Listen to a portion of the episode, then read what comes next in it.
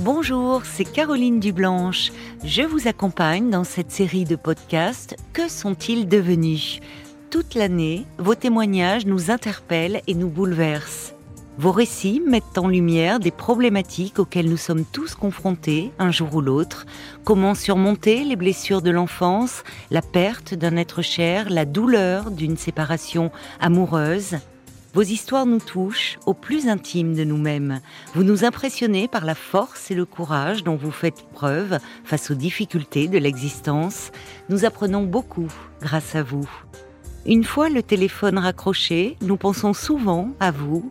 Nous vous laissons à un moment clé de votre vie. Aujourd'hui, nous prenons de vos nouvelles. Dans cet épisode, nous retrouvons Michael qui nous avait appelé le 29 novembre 2021. Bonjour Michael. Bonjour Caroline. Vous avez 27 ans, tout comme votre compagne avec qui vous vivez depuis 5 ans. Votre entente était quasi parfaite, sauf sur un sujet, celui de la sexualité.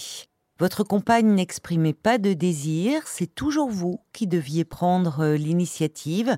Cette situation euh, vous rendait malheureux et vous vous interrogiez alors sur l'avenir de votre relation. Je vous propose euh, d'écouter tout de suite un extrait de notre échange ce soir-là. Ça se passe très bien entre nous, je suis très amoureux d'elle. Oui. Vraiment, je, voilà, c'est pour moi, j'ai l'impression que c'est la femme de ma vie. Oui. Et on a de grandes difficultés euh, au niveau de notre sexualité. D'accord. Qu'est-ce qui se passe euh, sur ce plan-là? Alors, euh, disons que moi, j'ai une sexualité, j'ai pas envie de dire vraiment normale, mais disons que j'ai des désirs, j'ai des envies. Oui. Que ma compagne ne partage pas. C'est-à-dire ah. qu'elle ne ressent pas forcément l'envie de, de se rapprocher. Oui pas au sens euh, physique du terme. Hmm. Et euh, moi, malheureusement, ça me fait assez souffrir. Oui. Ça vous fait souffrir dans le sens où vous vous sentez euh, rejeté Oui, oui, c'est ça. Moins Et hmm, je sais qu'elle m'aime. Oui. Ça, j'ai pas trop de doute là-dessus, mais bon, j'essaie de, de, vraiment comprendre. On en discute assez souvent. Est-ce que votre euh, situation a, un peu évolué depuis notre échange ce soir-là, Michael? Euh, Eh bien, assez, oui. Euh, ah, c'est-à-dire que. Alors racontez-moi. Disons qu'on en a beaucoup parlé. Oui. Après, bon, elle n'est pas au courant que je vous ai contacté. C'est peut-être mieux, d'ailleurs. Oui, exactement. Vous avez bien fait, je pense. Elle aurait pu en prendre ombrage, vouloir écouter. Oui, c'est peut-être mieux. Eh bien, euh, ça a pas mal évolué, c'est-à-dire qu'on arrivait de mieux en mieux à se rapprocher, euh, comprenait mieux, j'ai réussi euh, à davantage exprimer ce que je souhaitais. Oui, ce que vous ressentiez aussi peut-être Oui, exactement. Voilà, donc là, on en a encore récemment parlé. même pendant nos rapprochements, ça m'a même surpris de continuer à en parler en fait. on exprime davantage ce que l'on souhaite. Ah, dans, dans la sexualité même, dans vos désirs, dans. D'accord. Oui, voilà, parce que de ce qu'elle me repartageait, il manquait beaucoup de d'amusement, de fun en quelque sorte, de vraiment plaisir. Eh parce que ça venait beaucoup trop, un peu automatique, ou toujours au même moment, et il y avait du stress qui se crée. Donc, tout n'est pas encore résolu, je pense. Il y a encore euh, beaucoup de choses à revoir. Voilà, mais je sens un vrai effort de sa part pour essayer de me se rapprocher de moi, de, montrer ce qu'elle souhaite et elle prend de plus en plus conscience de ses difficultés. Ah, mais ça, c'est très important. Ce qui est bien dans votre couple, moi, ce que j'avais senti ce soir-là, c'est que vous communiquez beaucoup. Euh, or, parfois, vous savez, les troubles de la sexualité, ça peut hum, peuvent refléter un, manque de communication au sein du couple, et ce qui n'est pas votre cas. Et euh, ça veut dire aussi euh, euh, bah, ça vous ne doutiez pas hein, du fait qu'elle vous aime et qu'elle sent que chez vous ça devenait quand même euh, bah, problématique, que ça vous rendait malheureux et qu'elle essaye donc de son côté un peu d'y remédier. Peut-être en parle-t-elle dans l'espace de la thérapie d'ailleurs. Hein. C'est possible. Oui, oui, parfois ça arrivait de temps en temps qu'elle en parlait. elle a fait un gros travail aussi sur elle-même. Voilà, euh, comme euh, voilà, on avait déjà évoqué qu'elle a fait aussi des études de psychologie. Et oui, elle était même en train d'ouvrir euh, son cabinet de psychothérapie. Exactement. Ça avance de ce côté-là Tranquillement. Elle a déjà eu son premier client, mais tranquillement. D'accord. Bon, c'est bien. Elle est un peu moins stressée, peut-être. Peut-être aussi, oui. Et euh, bah là, là, elle a du temps pour elle, pour son entreprise. Elle a fini euh, son travail euh, à côté, qu'elle travaillé dans un lycée. D'accord. Et voilà, du coup, voilà, là, je pense que oui, elle prend beaucoup plus le recul de, sur ça, sur nous deux. Et disons que ça s'éclaircit davantage. On comprend mieux en fait l'un l'autre. D'accord. Je me souviens aussi, euh, vous m'aviez confié un moment qu'elle se plaignait de douleurs, et notamment lors des rapports sexuels. Oui. Vous, vous pensez, ce qui est évidemment un frein à, l'envie mhm. et au désir quand on a mal. Oui. Ça a changé aussi? Vous pensez qu'elle a peut-être consulté euh, sur ce plan-là ou, ou pas? Alors, là, on n'a pas forcément partagé, mais euh, c'est moins problématique. Voilà. Euh, bon, sans entrer dans les détails, on a déjà eu des rapports là récemment et euh, ça s'est très bien passé. Donc euh, voilà, c'est déjà voilà, il y a des étapes en fait qu'on arrive à franchir, qu'on relativise davantage. Oui, donc vous vous sentez mieux, vous, moins, moins malheureux finalement, moins frustré. Ah oui, beaucoup moins. Oui, ah, c'est bah ça. Ça, c'est important. Bah, là, du coup, de ce qu'on a convenu, oui. que j'ai eu encore un peu voilà difficulté, c'est de prendre davantage le temps euh, tous les deux, de se rapprocher. Et c'est elle qui a été à l'initiative. Oui. De d'abord davantage de tendresse, de voilà, de câlin, de d'embrassade, voilà, oui. sans forcément aller plus loin s'habituer euh, à, être dénudé, à être proche en fait, sans euh, avoir ce stress de euh, la suite. Oui, vous, vous ne l'aviez pas ce stress, c'est vous le ressentiez chez elle. Exactement. Et alors, au, Ce qui, départ, qui freinait la tendresse, les élans de tendresse aussi entre vous. Un peu, oui. Eh oui. Bah, disons que, alors je ne sais pas, je sais pas si je suis le seul à ressentir ça, comme si voilà, je sais pas si c'est propre à l'homme, hein, d'avoir cette sorte de pulsion, de voilà, cette envie d'aller plus loin, de. C'est pas propre à l'homme, euh, Michael. Non, non. Les femmes peuvent aussi euh, ressentir euh, cette pulsion-là, ce, désir-là, et à l'inverse, il y a des hommes qui euh, ne sont pas forcément très intéressés par la sexualité. Vous savez, contrairement à une idée reçue où on pense que les hommes seraient toujours prêts. Mais je suis tout d'accord avec vous et ma compagne aussi essayer de changer un peu ces points de vue-là. C'est vrai qu'elle avait euh, des idées, comme vous dites, reçues, où euh, l'homme doit euh, commencer la relation, doit séduire, et pas forcément la femme. Ah oui, c'est des stéréotypes, ça, qui, qui mm. sont vraiment des freins, comme vous dites, des idées reçues de ce qui doit être. S'il y a bien un domaine où il n'y a pas de normes, c'est bien celui de la sexualité. Enfin, le problème, c'est que euh, les, normes envahissent tout. Si vous voulez, la, la sexualité, c'est pas une affaire de talent, de technique, encore moins de performance. Hein. Mhm. C'est vraiment, euh, c'est vraiment surtout une affaire de confiance et d'abandon. Oui. Et il y avait une chose en réécoutant euh, notre échange ce soir-là qui m'avait frappée c'est que vous m'aviez confié que votre compagne n'était pas trop dans la dimension du plaisir, qu'elle avait du mal à, au fond, à se faire plaisir dans la vie même de tous les jours, hein, en dehors de la sexualité. Oui, oui, euh, elle s'ouvre de plus en plus à cela, ah, mais euh, surtout au niveau sexualité, c'est encore complexe. Je sens en fait qu'on en parle que ça lui fait mal, qu'elle s'en veut de ça en fait, de pas être capable de se donner du plaisir, de voilà, comme si elle s'y refusait. Mais ça, euh, on en a parlé et du coup, on m'a avoué que voilà, dans son enfance, il y a eu aussi des difficultés euh, liées à ça. Enfin, son enfance, je voulais dire dans son adolescence, pardon. Elle a évoqué quel genre de difficultés à l'adolescence? Voilà, elle m'a dit qu'une fois qu'elle avait tenté voilà, de se faire donner du plaisir, que malheureusement on l'avait surprise sur le moment. Que qui l'avait Par euh, sa mère. Ah et du coup, ce qui peut arriver, mais oh, il y a eu ce côté un peu reproche, c'était mal de faire ça. Et je pense qu'elle a gravé dans sa mémoire et malheureusement depuis, voilà, je pense qu'elle n'a pas vraiment retenté. C'est très traumatisant. Exactement. Et euh, les relations qu'elle a eues avant moi, deux, deux autres relations, malheureusement, n'a pas du tout arrangé les choses. C'était pas des personnes qui euh, étaient à l'écoute comme moi. Oui, parce que c'est vrai, vous avez raison, Michael.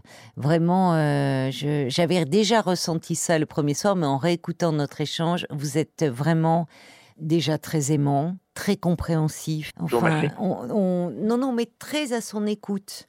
Et c'est pour ça que quand elle évoquait ses relations passées, je vous disais attention qu'elle vous les fasse pas porter. Donc c'est important là ce qu'elle dit parce que la scène euh, qui certainement s'est gravée en elle ou au moment de l'adolescence avec l'éveil des à nouveau des pulsions sexuelles, du désir et le fait euh, bah, d'une activité auto-érotique, hein, enfin euh, mmh complètement légitime, mais alors là, l'intrusion de la mère, et la mère qui, au fond, euh, prononce à nouveau l'interdit, ce n'est pas bien. Enfin, là, ça, ça c'est, c'est vraiment, ça fait traumatisme. Hein.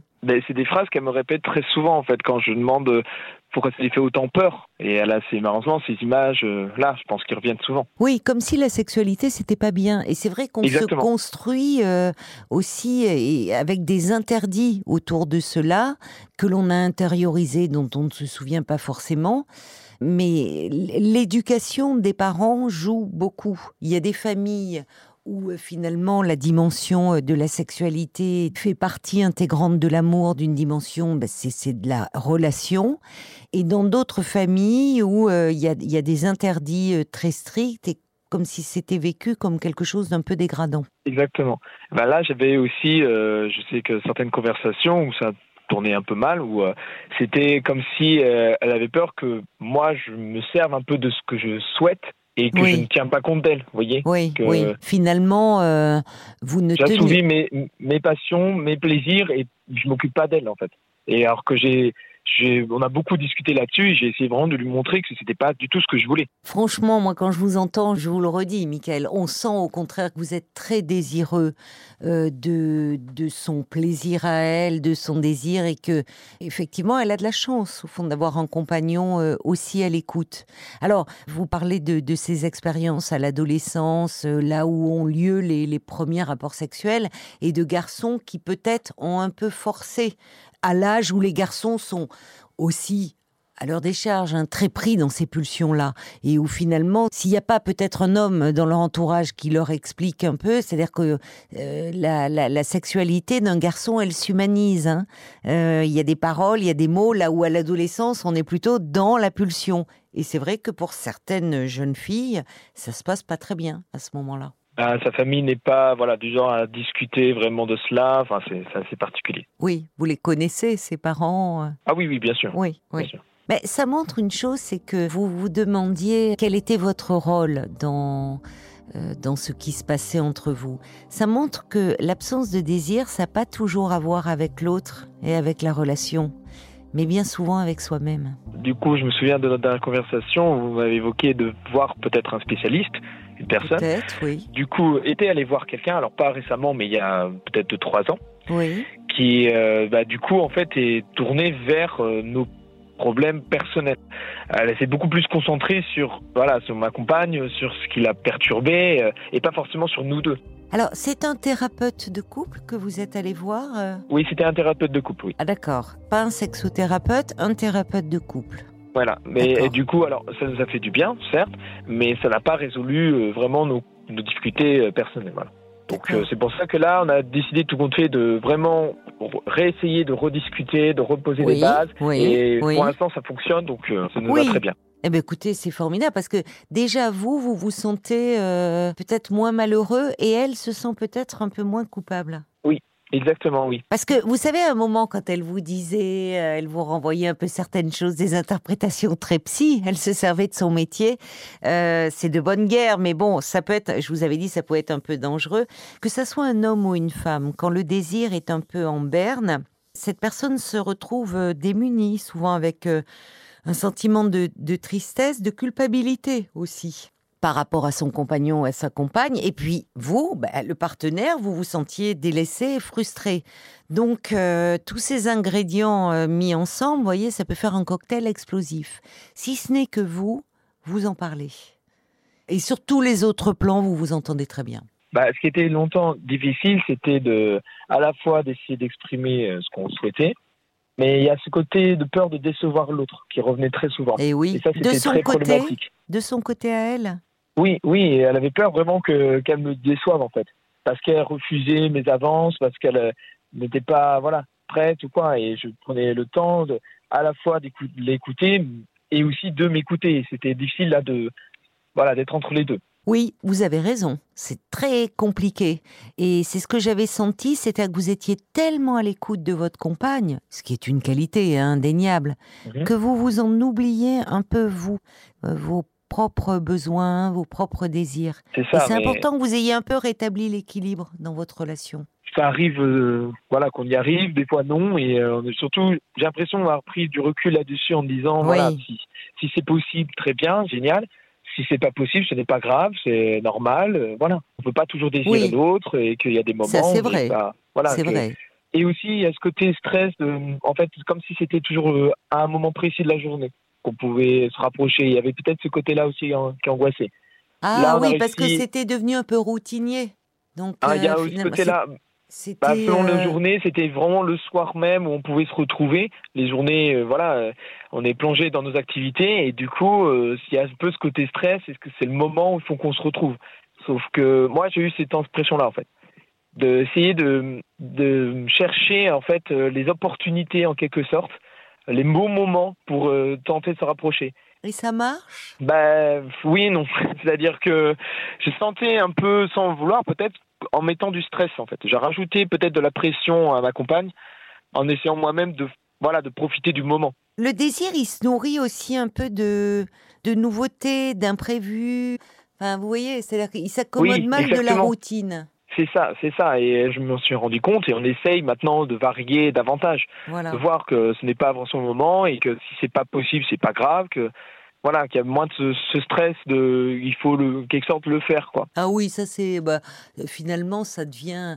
D'ailleurs, on parle de devoir conjugal. Elle est terrible cette expression voyez Quand on est dans le devoir, on n'est pas dans le plaisir. Hein. on commence à retrouver du plaisir vraiment à se rapprocher. Ah, sans forcément euh, qu'il y ait de suite, hein, euh, qu'il y ait pénétration ou quoi, mais on trouve de plus de plaisir euh, à se rapprocher. Oui, et puis elle, finalement, elle va peut-être apprivoiser un peu son désir.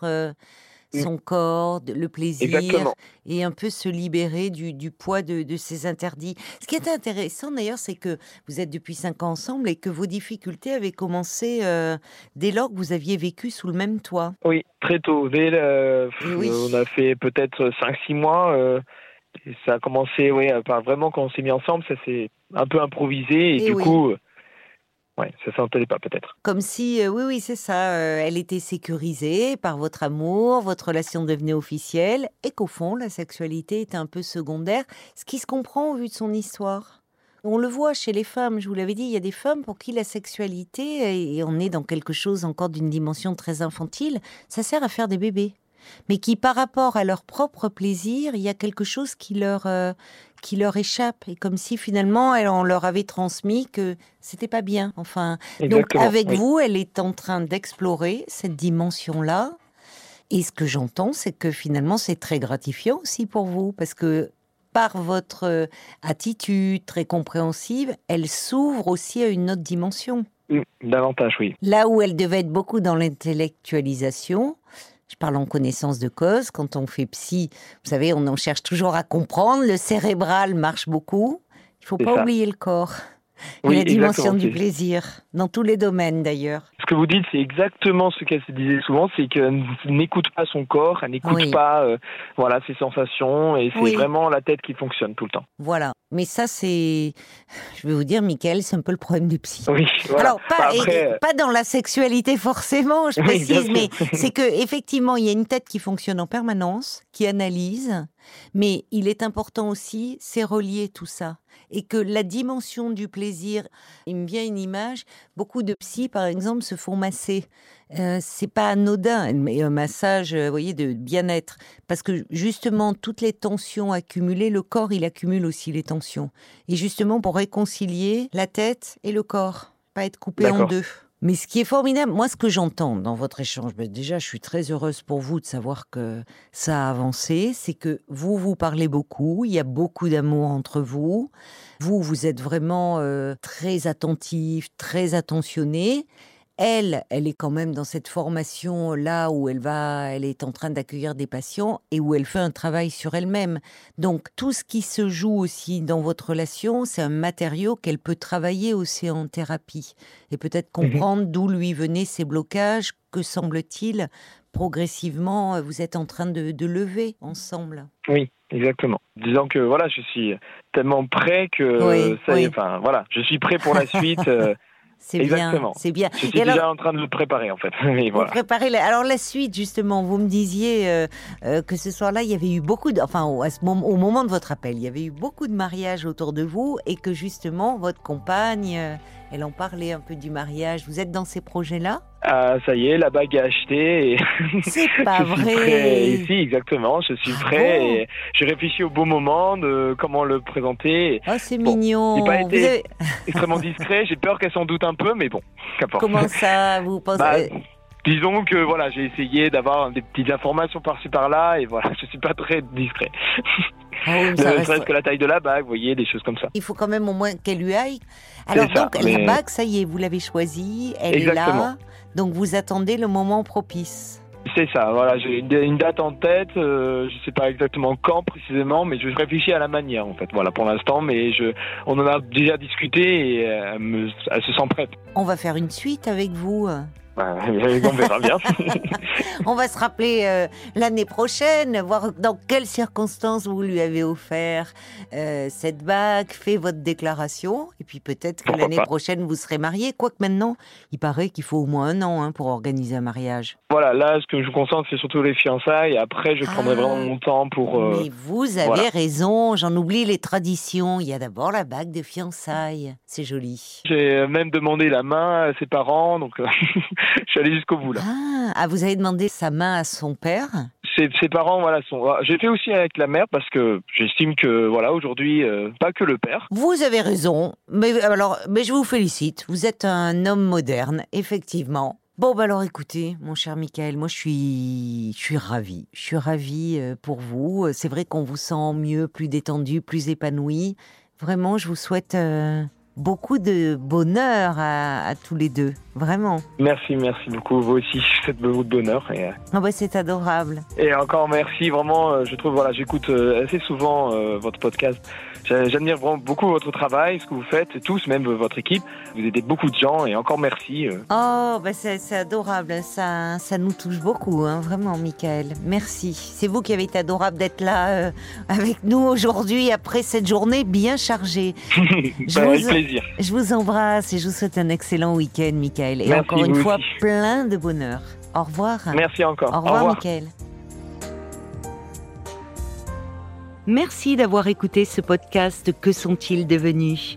Pour découvrir tous les épisodes et ceux de Parlons-nous, rendez-vous sur l'application RTL, sur rtl.fr et sur toutes nos plateformes partenaires. Et n'hésitez pas à vous abonner et à nous laisser des commentaires. Merci.